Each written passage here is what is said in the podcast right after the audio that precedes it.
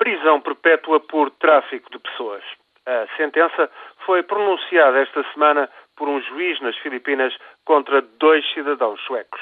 O juiz valeu-se da figura de crime de tráfico de pessoas para condenar os dois suecos que geriam um centro de cibersexo numa cidade da ilha de Mindanao, no sul do arquipélago.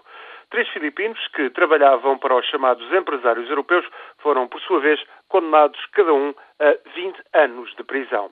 Duas prisões perpétuas, três sentenças de 20 anos de detenção são decisões inéditas nas Filipinas para uma prática que alastra no arquipélago.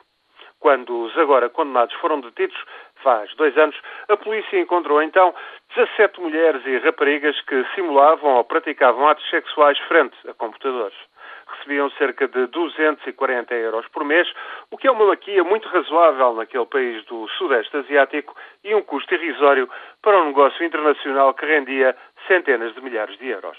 A severidade da sentença, ainda sujeita a apelo, é uma advertência e também sinal da frustração. Prostituição e tráfico de pessoas são negócios omnipresentes e enraizados nas Filipinas, onde quase um terço da população subsiste na pobreza.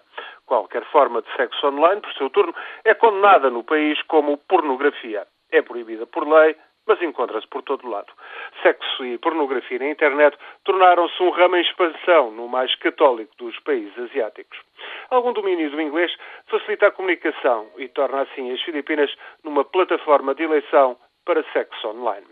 A sentença que o juiz filipino fez questão de apresentar como exemplar é sinal também de que, mesmo em certos países do Sudeste Asiático, tradicionalmente conhecidos pela prostituição feminina e masculina em larga escala, mesmo nas Filipinas, no Camboja na Tailândia, tentar ignorar os problemas não é, pois, solução. Não é solução, ainda que todos reconheçam estarmos perante uma questão intratável de oferta e procura, agora à escala global de um clique.